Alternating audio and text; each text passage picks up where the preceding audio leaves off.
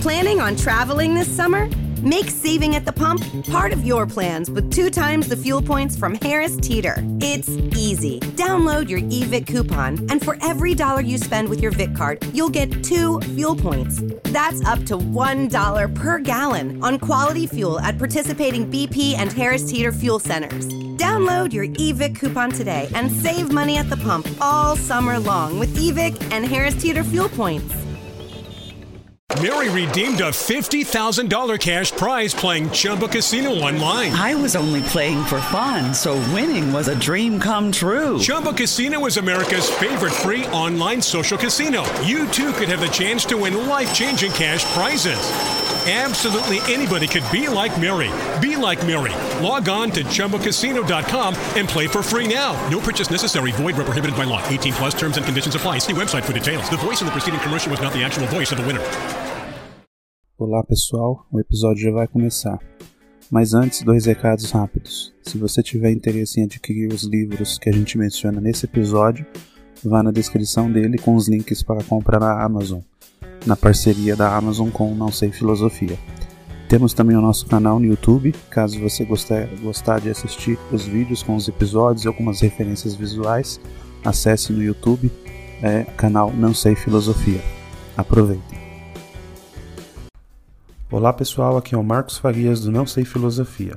O episódio já vai começar. Mas antes, você sabia que o Anchor é a forma mais rápida e fácil para fazer o seu podcast? É uma plataforma do Spotify que tem tudo o que você precisa para começar, desde as ferramentas para você gravar e editar o seu podcast direto no celular ou no computador. Além disso, você consegue distribuir o seu podcast em várias plataformas como Spotify, Apple e muitas outras. E o melhor de tudo, é totalmente grátis. Baixe agora o aplicativo do Anchor ou acesse anchor.fm para começar.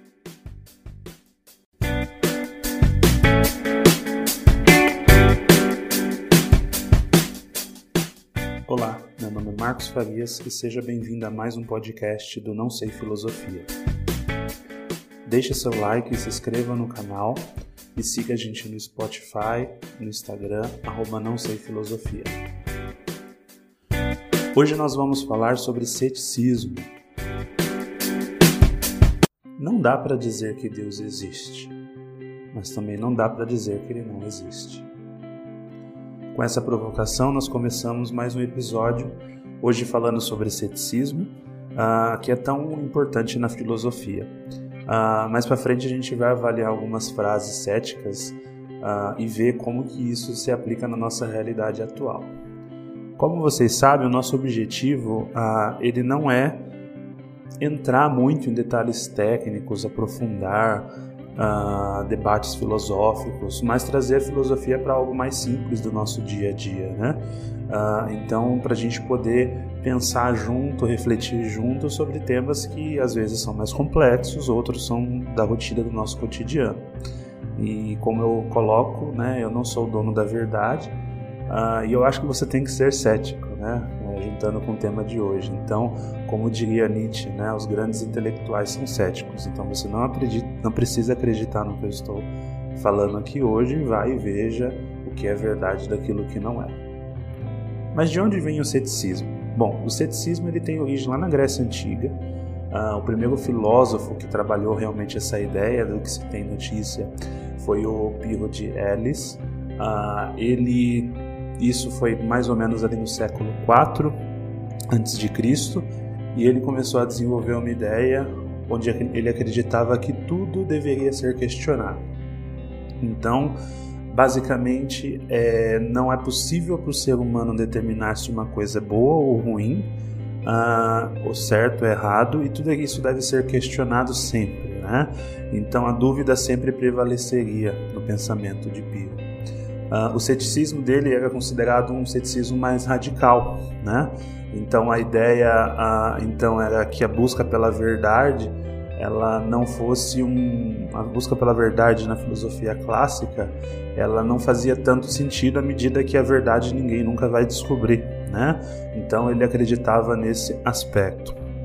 Mas uh, a gente vê que essa visão ela acaba tendo um problema se a gente levar o ceticismo ao extremo, uh, a gente pode questionar o próprio ceticismo. Afinal, se a gente está falando de ideias uh, e que elas devem ser questionadas, o próprio ceticismo é uma ideia proposta, então ele deve ser questionado. Então você acaba criando um paradoxo. Afinal, uh, se não existe verdade, o ceticismo ele existe. Se não existem ideias, o ceticismo ele existe. E é um debate aí interessante, né? é uma viagem aí da filosofia, né? Algo é, interessante. Eu gosto bastante, pelo menos. Mais para frente, já no século XVI, a gente começa a ter uma visão diferente do ceticismo, ainda resgatando um pouco do ceticismo antigo, mas uma visão já no renascentismo, alguma coisa nesse sentido. Uh, e aí a gente tem um filósofo que ele começa a ter uma visão crítica da realidade, questionando aí a, a, a, o que estava sendo proposto como filosofia clássica, vamos dizer assim, que foi o Michel de Montaigne. Então Montaigne inicialmente ele tinha uma visão uh, da busca pela verdade, do que é chamado estoicismo, né, que é a, filosofia mais clássica, onde você fala uh, que a gente deve buscar o conhecimento, a verdade, Aristóteles e todo esse pessoal. Uh, e ele percebe que isso talvez não era possível. Então ele começa a colocar em dúvida. À medida que ele coloca em dúvida isso, ele começa então a aderir ao ceticismo. Algumas ideias que ele, que ele propôs são bem interessantes, como a ideia de perguntar o que sei, né? o que eu sei ou o que sei, dependendo da tradução. Essa é uma pergunta que ele faz né, em alguns dos ensaios que ele escreveu e ele aborda então ali que o que ele sabe na verdade é muito pouco ou quase nada. E logo ele precisa então uh, colocar em dúvida aquilo que ele sabe e aquilo que foi que é colocado para ele à medida que ele descobre que ele conhece pouco das coisas, né? Uh, então o ceticismo nesse sentido acaba sendo a ausência de resposta e a abundância de dúvidas. Uma natureza da filosofia, se a gente for pensar bem. Uh, eu mesmo conheci o Montaigne recentemente, uh, até tenho um, do, um dos livros dele, que é esse aqui, deixa eu ver se dá para ver bem, que é Os Pensadores. Uh, e eu gostei bastante porque ele é uma das pessoas que fundou o gênero literário de ensaios, então ele trabalhava fazendo ensaios. O que é um ensaio? Basicamente é você é, desenvolver uma ideia, publicar essa ideia, mas não necessariamente você tem uma estrutura, não necessariamente você tem uma estrutura narrativa ou uma estrutura clássica de filosofia. Então você basicamente vai escrevendo os seus pensamentos como eles surgem, sem uma necessidade de ter uma conclusão lógica, mas trazendo então, como o próprio nome diz, é como se fosse um ensaio de algo que está por vir. E ele trazia isso uh, muito, muito bem. Então, eu acho que faz bastante sentido, até pela ideia do não sei filosofia, que é a gente não dar certeza, nem não que necessariamente também a gente vai chegar ao fim a uma verdade, né? mas que a gente traga a questão do debate e colocar as ideias. Né? Por, por outro lado, Montaigne ele não era considerado um cético radical, que não acreditava em nada. Inclusive, ele fazia parte de um movimento que era o fideísmo, que basicamente acreditava em questões da fé.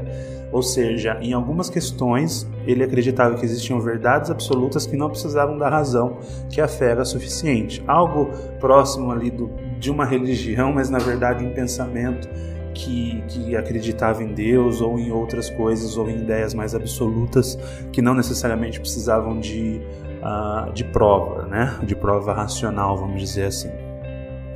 Dessa forma, então, é o que era considerado ceticismo, mas um ceticismo mais moderado.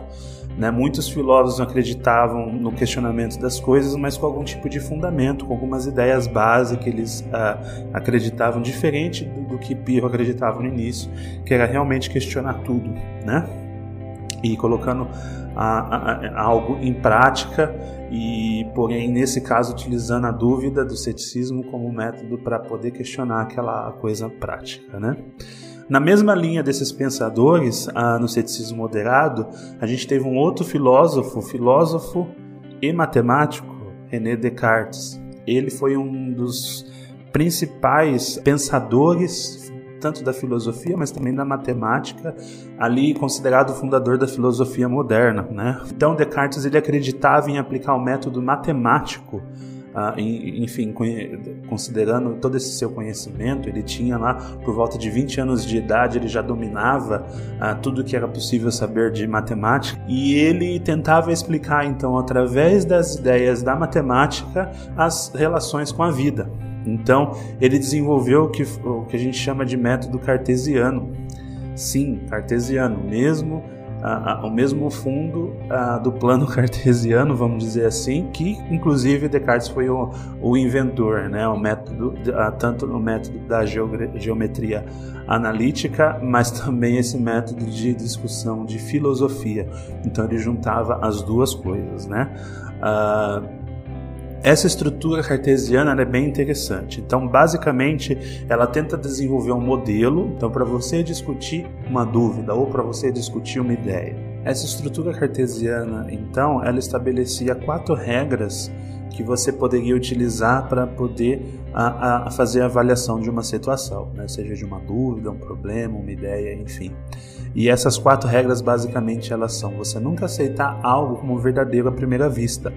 Então é uma ideia do tipo, quando você observa alguma coisa, não necessariamente aquela coisa é a realidade. Então, por exemplo, você está observando um objeto à distância, às vezes você fica na dúvida do que, que é, é aquele objeto e seu cérebro começa a determinar alguma coisa. Quando você chega mais próximo, você vê que não é nada daquilo. Né? Então, é um exemplo. Então, quando você olha, não necessariamente aquilo é a, a, a, verdade. Então, você nunca pode aceitar o que você vê à primeira vista. Sempre tem que trazer um questionamento. Na sequência, a gente tem divisão dos problemas em várias partes menores. Então, quando você tem uma situação que você precisa descobrir a realidade daquilo, você divide em partes menores, né? E isso facilitaria a busca pelas soluções. Vejam que essa regra é aplicada até hoje. Muitos lugares que você, até no trabalho, enfim, em pesquisa, em, em questões acadêmicas, mas voltadas mesmo para a realidade do dia a dia, muitas pessoas falam né, aquele ditado: vamos dividir em partes. Então, isso tem um fundo filosófico e matemático. Né? Foi Descartes que propôs essa ideia. A terceira regra seria pensar de forma ordenada. Então a gente começar do que é mais simples para depois ir para o mais complexo de uma forma ordenada. Também podemos dizer que o, o Descartes poderia ser o coach do, de hoje em dia, né? É óbvio que isso é uma brincadeira, porque Descartes realmente teve um método bem desenvolvido, mas então a ideia de pensar as coisas de uma forma ordenada é, seria um terceiro passo aí do método cartesiano dele. E por último, seria prestar atenção em detalhes, não deixar nada passar, fazer uma revisão, você realmente uh, entrar num, num, tema e fazer a, a revisão dos detalhes para não deixar passar nada, porque no detalhe poderia, você poderia perder então algo do processo, enfim. E dessa forma, então, ele, ele estruturou a forma de pensamento do ceticismo. Então, ele trouxe uma proposta usando a matemática, a lógica para poder trabalhar então a questão do ceticismo e chegar numa conclusão. Quando ele aplicou isso nas próprias ideias, ele percebeu que as dúvidas ainda existiam, mas ele conseguiu chegar a algumas conclusões. Uma delas, talvez a mais importante, é que à medida que ele pensava e questionava, ele entendeu que isso era só era possível porque ele estava ali, ele estava pensando. Ainda que um exemplo que ele, que, ele, que ele coloca, né? Ainda que ele estivesse, entre aspas, sonhando ou aquilo fosse realidade, se você olhar pelo ponto de vista matemático, 2 mais 2 é 4, seja na realidade ou no pensamento. Mas se ele consegue raciocinar que 2 mais 2 é 4, logo ele existe como um ser. Né? Então a gente tem a famosa frase que ele cunhou que foi penso, logo existo.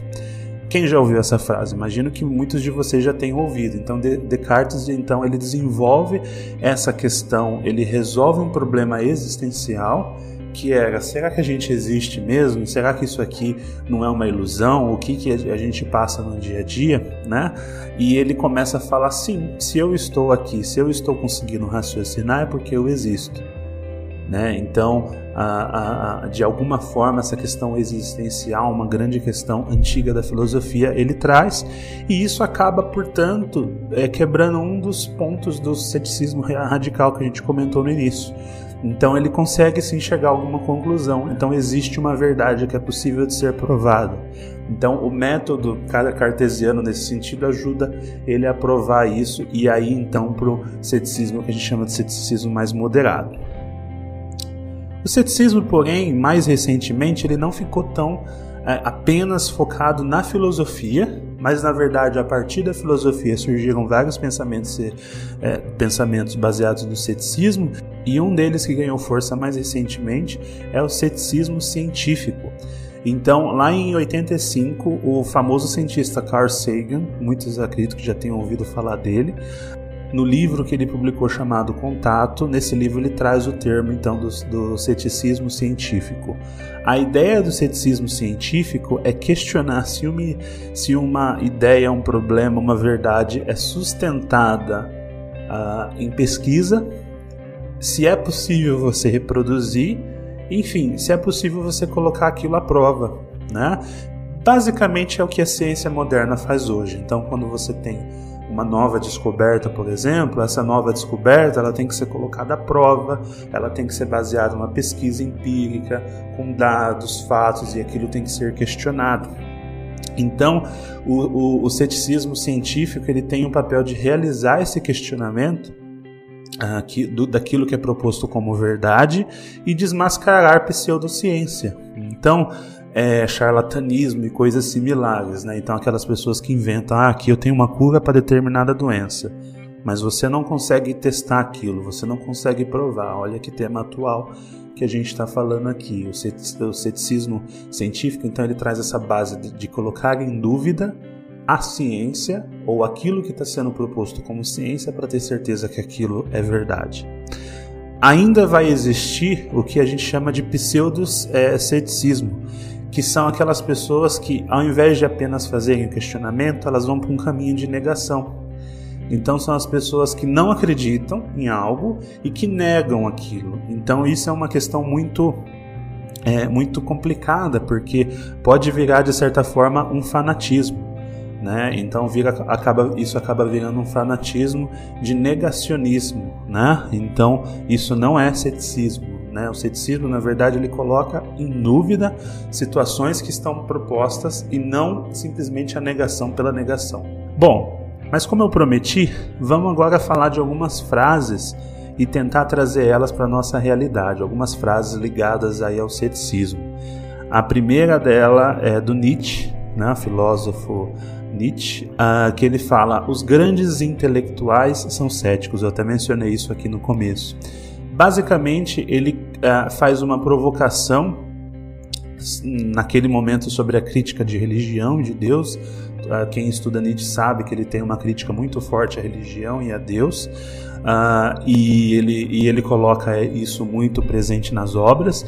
E apesar disso, a frase dele não deixa de ter um fundo de verdade. Então, assim, os grandes intelectuais são céticos. Sim, geralmente os grandes intelectuais eles não aceitam é, qualquer proposta como verdadeira e eles fazem o questionamento. Né? Óbvio que quando ele pensou nisso na religião, ele está falando assim: ah, vocês estão aceitando uma ideia que está proposta. Então, um grande intelectual na visão de Nietzsche é aquele que questiona aquela ideia proposta, que vai atrás e prova se aquilo lá é verdade ou não.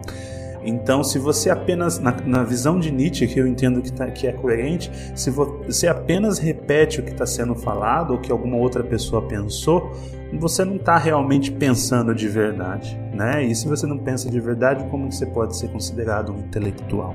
Né? Outra provocação, tem um pouco a ver com Nietzsche, mas é uma, uma outra frase aqui que, de efeito, vamos dizer assim, que é uma das bases talvez do ceticismo, né, para explicar o ceticismo. Não dá para dizer que Deus existe, mas também não dá para dizer que ele não existe. Então o ceticismo ele, tra ele trabalha com Deus da seguinte forma: eu não consigo provar que Deus não existe, ou eu não consigo provar que ele existe. Eu tenho essa dúvida. Então é um problema não resolvido. Eu não consigo ter provas nem que existe nem que não existe. Então isso resume um pouco a, a, a como que o ceticismo trabalha, por exemplo, em relação à religião. Então, de um lado, se você tem alguém que é uma pessoa mais religiosa e ela fala Deus existe, beleza, quais são as provas que Deus existe? não consigo ter essas provas, você tem que ter fé.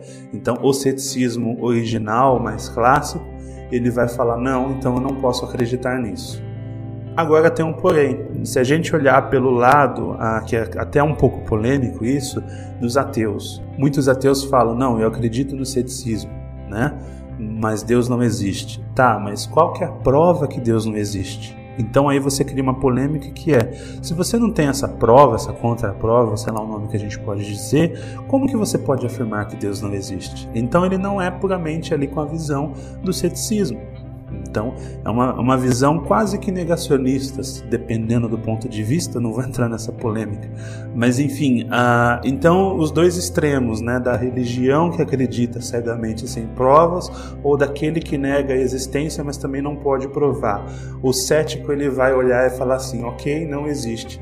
É, é, não existe, não consigo provar que não existe, mas também não consigo provar que existe. E, e aí seria um pouco do que hoje seria classificado como agnóstico, né? Aquela pessoa que fala, ok, pode ser que exista, pode ser que não, e eu não vou simplesmente negar que existe, mas também não dá para eu acreditar puramente que existe é, cegamente, né? Trazendo uma frase do, do Descartes que a gente mencionou uh, anteriormente, é uma frase que eu gosto bastante, que é: daria tudo que sei pela metade do que eu ignoro. Né? Vou repetir: daria tudo que sei pela metade do que eu ignoro. Isso demonstra a quantidade de coisas que a gente ignora. Eu acho que isso é uma realidade. Né? Muitos falam que a, a gente, o nosso nível de conhecimento, ainda que eu estude uma vida inteira, é muito baixo comparado a tudo que existe. Então acho que acredito que Descartes aqui trabalhou isso no sentido de que a gente é ignorante, a gente conhece muito pouco e a gente sempre tem que colocar em dúvida, né? Inclusive ele desenvolveu métodos para a gente poder colocar em dúvida, como eu mencionei. Então, quando você encontra aquela pessoa que é cheia de certezas, certamente ela não é, é um cético, não é uma pessoa cética. Um cético não tem certeza de nada. É, é meio complicado isso, mas essa é a realidade trazendo um, um pouco para nossa realidade, né? Tem um filósofo brasileiro que muitos devem conhecer, que é o Luiz Felipe Pondé. Ele também traz uma visão do ceticismo e ele coloca uma frase que é: todas as teorias são insustentáveis. Então ele leva um pouco para a origem do ceticismo, aquele ceticismo mais radical, e ele desmonta as versões mais modernas do tema. Então ele tem uma visão que quando você coloca tudo em questionamento, você percebe que muitas das verdades que são colocadas não, você não consegue provar que elas existem, né, do ponto de vista filosófico. Então, de certa forma, ele acredita que não temos como ter certeza de nada. E aí ele tem um olhar até mais conservador nas decisões, porque se eu não tenho certeza de nada, por que, que eu vou sair tomando decisões ah, muito, entre aspas, inovadoras ou muito disruptivas se eu não tenho certeza de nada. Então é melhor conservar aquilo que está funcionando. Então aí gera um pouco do, do, que seria o pensamento conservador dentro da filosofia e aí é uma teoria que a gente traz muito do que a gente fala que um conservador ele tende a ser muito cético, né? Mas isso é um tema para um outro vídeo sobre conservadorismo. Bom, por fim eu gostaria de propor um debate, né? Qual que é esse debate? Qual o limite do ceticismo? Então, você ser cético, qual que é o limite disso? Se você não acredita em nada e questiona tudo, o quanto você consegue viver com a realidade do presente? Pô, não acredito em nada. Realmente tem que ser questionado, tá tudo tudo que estão falando não dá para ser provado, então no que, que eu vou acreditar? Então, muitos dos autores que eu citei aqui hoje, eles, ah, sobretudo aqueles mais da modernidade, da filosofia moderna, né, o Montaigne, Descartes, enfim, tende a ser céticos uh, com ideias e objetivos concretos. O que, que significa isso? Eles são céticos, mas não é aquele ceticismo radical. Ele tende ali a acreditar em alguma coisa e tentar provar que aquilo existe ou não existe. Então, de certa forma, ele tem um objetivo, né? Será que essa é a fórmula correta? Enfim, se você não acredita em nada, qual que é o risco de você olhar para os monstros do abismo, né? Aí eu estou trazendo aqui um pouco de Nietzsche, ah, vamos falar um pouco da frase que ele fala sobre isso, né?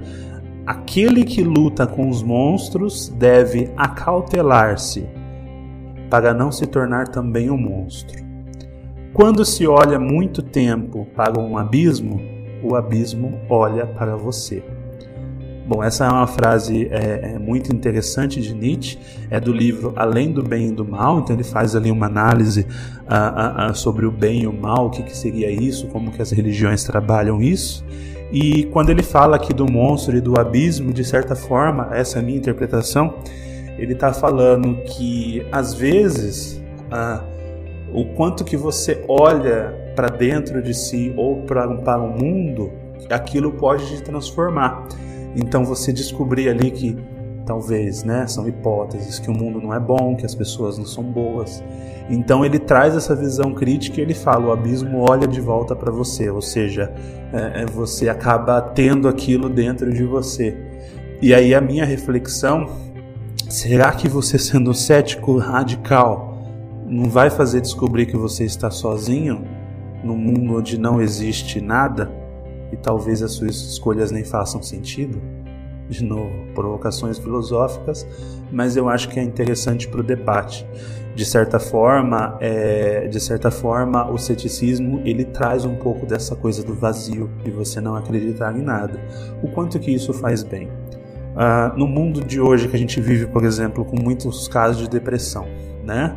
Uh, eu entendo bastante e eu tenho casos na minha família de pessoas que é, se apegam a uma religião, se apegam a Deus ou se apegam a uma ideia de Deus, né? A gente tem vários níveis, vamos dizer assim. Às vezes a gente fica até um pouco revoltado, porque a gente sabe que tem pessoas que se aproveitam disso.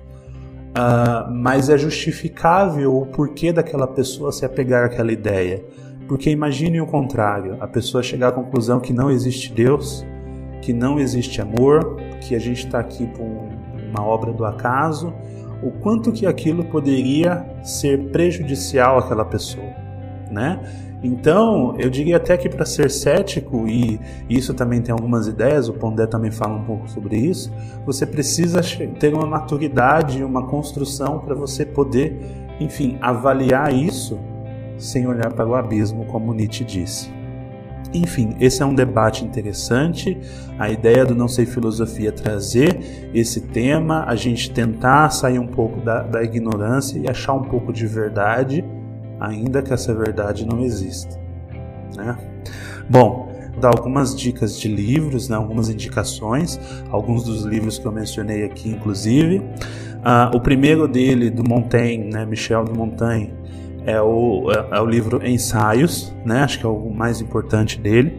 Na sequência tem esse que eu mencionei aqui, que são que é Os Pensadores também dele.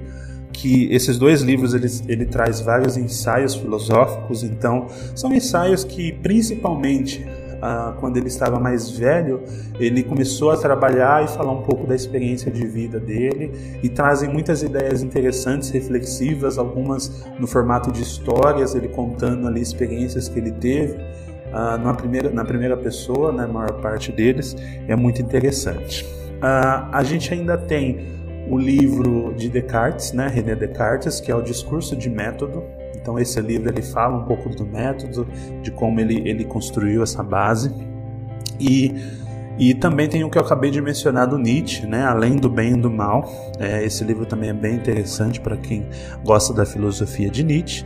E por último aqui o um livro do Pondé, já que eu mencionei ele, que é Contra um Mundo Melhor, onde ele fala um pouco dessa ideia de você ter uma visão de mundo um pouco mais conservadora e não querer fazer mudanças é, sem entender o porquê daquelas mudanças, né?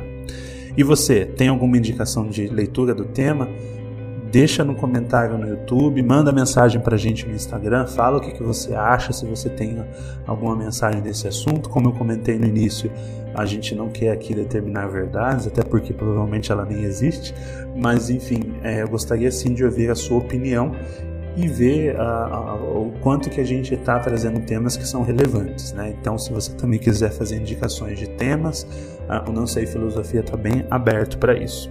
Por fim, antes de encerrar também, eu gostaria de comentar algumas fontes né, desse vídeo aqui e desse podcast. Uh, obviamente eu não tirei tudo isso da minha cabeça, muita coisa tinha de ideia, mas uh, eu fiz algumas pesquisas. O primeiro a, a, primeiro lugar que eu pesquiso, que eu gosto bastante, é o Portal Brasil Escola, sempre tem bastante material no site deles e também no canal do YouTube, tem vários vídeos de filosofia que eu acho bem interessante, então, de novo, Portal Brasil Escola.